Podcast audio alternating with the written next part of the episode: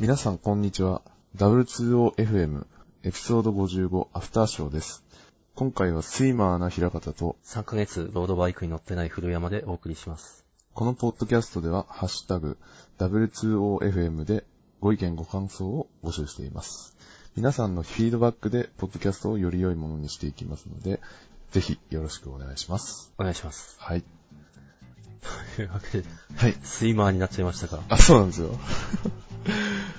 もうすごいななんかですね、いやあのーそう、前からジムに行きたい欲がすごいあって、はい。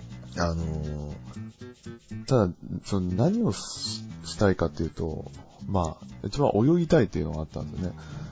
もまあ、夏場で暑いから泳いで、すあのーすっきりしたいっていうのもあるし、う、はい。まあ、ちっちゃい頃からなんか、スイミングスクールとかああるじゃないですか。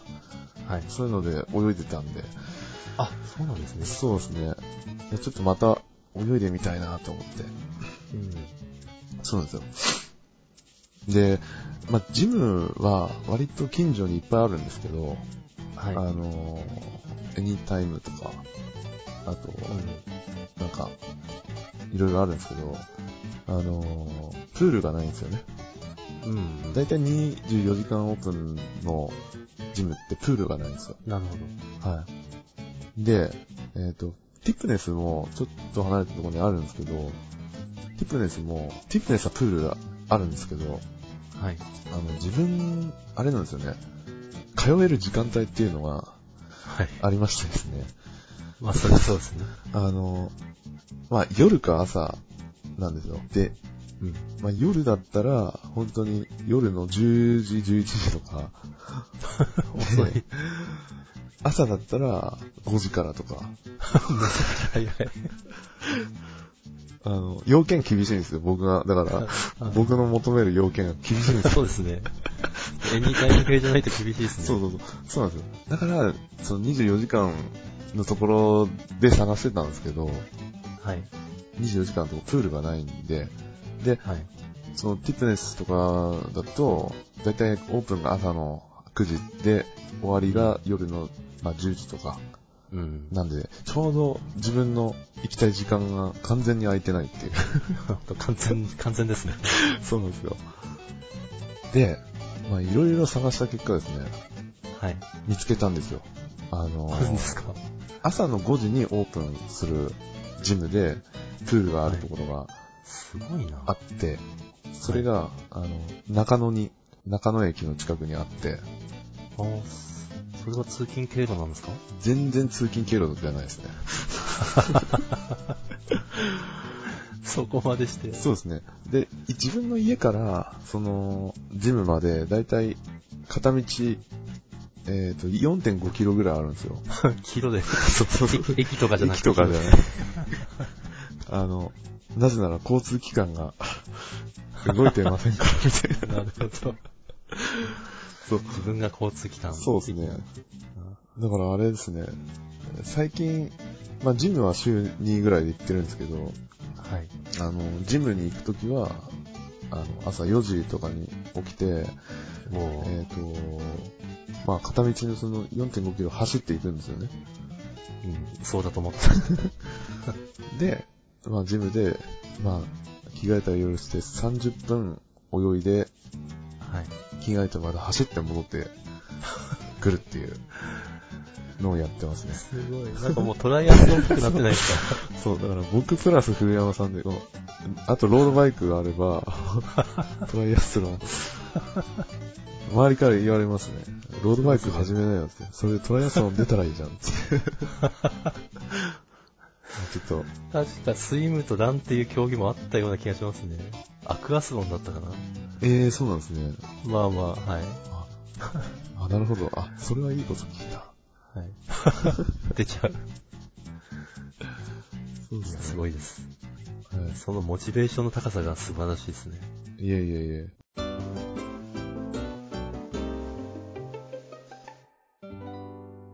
はい。なんか新しい新ガジェットを導入したみたいな。あ、そうなんですよ。あのー、本当に今の話に関連してるんですけど、はい。自分、あの、普段は、えっ、と、フィットビットで、あの、計測してるんですよね。はい。あの、距離とか心拍数とか。うん。なんで、ぼで、あのー一応水泳も、えっと、トラッキングできるんですよ。はい。で、あ、じゃあ、じゃあこすれ、ごいですね。これ一個でもう、あのーじゃあ水泳も、いけるじゃんとはい。思ってこれつけて、プール入ろうとしたんですよね。はい。そしたら、あのースタッフの人から、あ、ちょっと腕時計は、って言われちゃって、おダメなんだ今時。 これダメか、つって。あでも僕、やっぱり、あの、普段走ってる時とか、あの、はいこれ見て、その、今の自分の、えっ、と、ラップタイムとか、あと、その、はいなんていうんですかね、あの、速度ーうん。見て、速すぎる、遅すぎるみたいなのを判断しながら、こう、うん走ってるんですよ。わかります。だからそういうのがね、奪い取られるっていう感じなん で、あの、どうし、どうやって計測す測るんだろうと思って、うん。で、まあ、さすがに何もないわけじゃないんで、あの、はいプ。ールって、ちょっとでっかいなんか、あの、なんていうんですかね、あ、時時計計みたいな。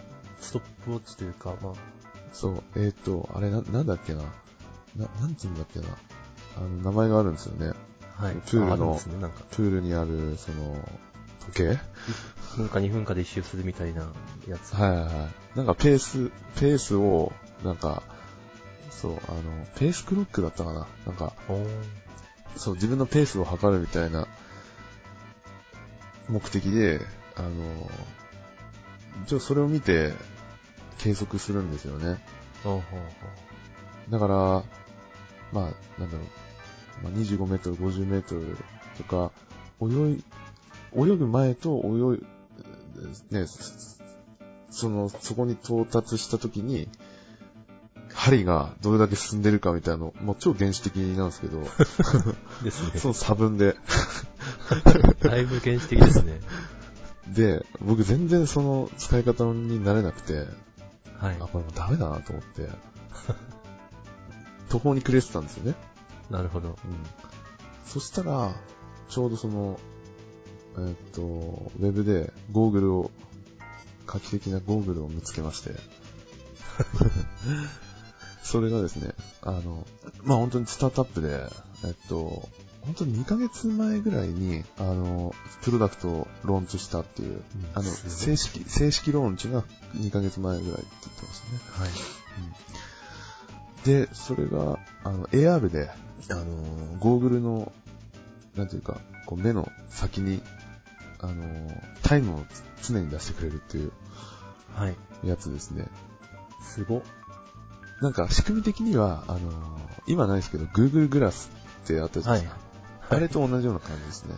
うん。なんか、画面がピーンってこう、なんか、目、目の前に出てくるみたいなはい。感じですね。もう結構、はっきり出る感じですかあ、はっきり出ますね。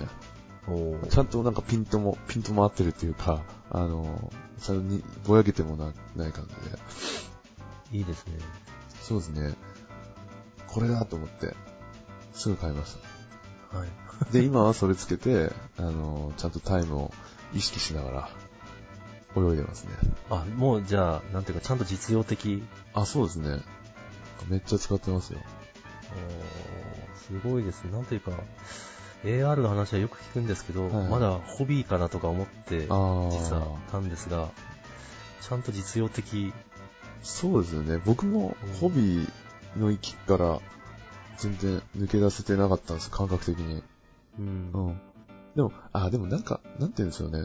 えっ、と、例えばスマホで、はい。あの、本当に目の前のリアルな空間にはい。バーチャルなものを、あの、重ね合わせるみたいな。はい。で、なんかそのリアルなものを、えっ、と、ちゃんと、なんていうか、認識あの、はい。認識した上で、うまく重ねるみたいな感じのものとはちょっと異質なんで、うんあの、、本当にあこのそゴーうグですルねの場合は、あうのん、完全に、なんていうか、そのタタイムをはいうん映し出してるだけなんで、うん。そう、そういう意味では、ちょっとこう違う AR と言ってもちょっと違う感じですよね。まあ、なんて、まあでもそうか、そうですね。うん。でも、現実を拡張してるっていう意味では、まあ、合ってるっちゃ合ってる。ああ、まあそうですね。うん。いそうそうそう。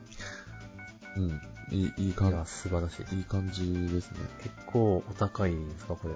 えっと、ひ199ドルですね。あうん、まあ、ぼちぼちですね。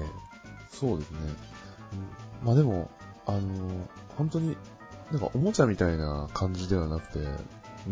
結構しっかりできてるんで、うん。あの、普通にゴーグルとしての機機能もちゃんと果たしつつ、その、その操操作性とかも、あの、はい。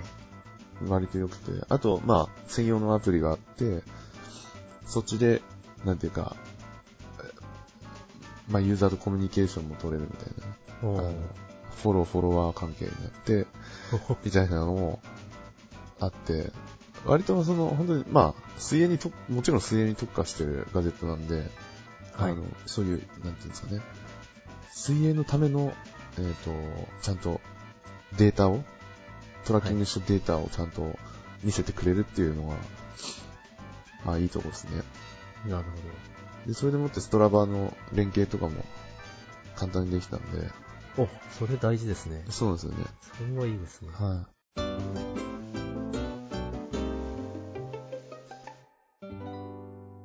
本当自分、それこそ最後に泳いだのいつかって言われると、あの、始める前に、はい。もう中学ぐらいなんですよね。あの高校で泳いだかな記憶がないだいぶ、ぐらいなんで、本当中学、中学生の時が最後なんですよ。おーうん、だから10年、ですね。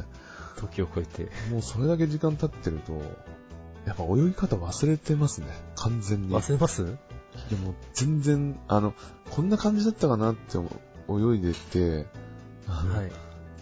ほんと、まあ、25メートルはなんとかいけて、50メートルまで、あの、泳ぎ切るのに、はい。まあ、いそうすごい息苦しかったですね。うん、いや、すごい、泳げるかな 泳げないかも。 なんか、あの、息継ぎとかがはい。下手くそでしたね、あの自分が。なんか、やり方を、基本をか分かってなかった感じで、あの、クロールだったんですけど、はい。あの、こう、なんていうんですかね。腕を上げるときに、まあ、顔も水面に上げて、うん呼吸するじゃないですか。はい。そう。で、僕、水面に顔をつけてるときは、あの、口を閉じてて、はい。あの、息を吐かなかったんですよね。はい。僕、学生の時とか、ちっちゃい頃にいや行ってたスイミングスクールとかでも、そんなこと何も教わってきてないんですよ。息継ぎの仕方とか。まあ、もしそうもしかしたら教わってたかもしれない。僕が聞いてた、なかっただけかもしれないですけ ど、意識したことがなかったんですね。別なにる、ほど。口閉じてればいいなと思ったんですけど、うんあの、それ全然間違ってて、あの、はいちゃんと水面に顔をつけてるときは息を吐かなきゃいけないんですよね。で吐いなてる、えっ、と、水面に顔を出したときは吸うっていうね、うん。水面に顔を出したときに吐くんじゃないっていうのをちょっと学びましたね。あのもう全然息苦しくなくなって、あの、あ、それで息苦しくなくなる。いや全然変わりましたね。おーあの、やっぱり呼吸のペースが乱れると、はい。あはの、フォームも乱れるんで、い。なんていうんですかね。僕本当に、あれ、自分の泳いでる姿見たら多分恥ずかしくなっちゃうと思うんですけど、あの、いやいやいや。あれなんですよ。本当に、えっと、100メートル、100メートルとか泳いでると、もう最後の方とかもう溺れてるみたいに、 クロールしてるんですけど、もううん。苦しくて苦しくてもう溺れてるみたいな感じになるんですよ。 100メートル泳いでるって時点ですごい ですね。いやいやいや、それで、あの、そうですね、息継ぎがやっぱりあの乱れて、で、はい。フォームが乱れまくってる状態になって、そう、それで、まあ息継ぎを覚えて、あ、こんな楽なんだと思って、 で、あと、その次に、あの長距離を泳ぎたいっていう気持ちがなうんんはい。かあるんですよ。うで、あの、ちょっと前までは、やっぱりこう100メートル泳ぐっていうのは限界だったんですよね。はい。あの、もう、なんていうか、100メートル泳ぐと、もう自分の体の疲労もあるし、はやいっ。ぱ、それでも息苦しさっていうのはあるんで、あの、もうそこで一回休むっていうのをうん。うん。入れてたんですけど、あの、昨日、まあ、泳ぎに行って、あ、昨日、一昨日か一昨日泳ぎに行った時に、あ、その前になんか、長距離こう泳ぐのに、どういう泳ぎ方がいいのかっていうのを YouTube で見て、はい。あの、なんかですね、あんまり、こう、なんていうか、バタバタ、あの、手をかいたり、足を、バタ足をししないっていう、あんまりしない。あの、ゆっくりやるっていう感じですね。ああの、どっちかっていうと、こう、えっ、と、一回こう、なんていうか、手をこう、かいたときに、あ。はい。その伸び、その伸びを、あの、大事にするというか、一回書いた後のスーってこう伸びるのをうまく利用するみたいな。その、うん。あの、あまり体に負担負担かけずに、その、前に進むっていう技術があるんですよね。はい。そうで、えっ、と、なんていうか、2ビートっていう、あの、泳ぎ方があって、はい。まあ、2ビートだけじゃない、4ビート、6ビートとかいろいろあるんですけど、あはの、一回手を書いた時に、バタ足を一回やるっていう泳ぎ方なんですよへー。そう、普通に、普通に泳いでると多分、足の方が、えっ、と、多くなるんですよね。もっとバタバタしそうてでるす。感じ。もっとバタバタするんですよ。だから、その、そう、一回ずつっていう。あ風にーしてそれで進む。あ、そうなんですよ。割と進むんですよ、それでも。へー。で、かつ、あの、本当にゆっくり泳ぐっていう感じですね。あーで、あの、YouTube のやつはちょっと行き過ぎてるんですけど、あの、はい YouTuber がいるんですよね、水泳もやってる。あ、でもそれは、なんかもうすごいプロフェッショナルな。すごいんですよ。えっと、25メートルプールを、あの、はい。三、三書きでいけるっていう。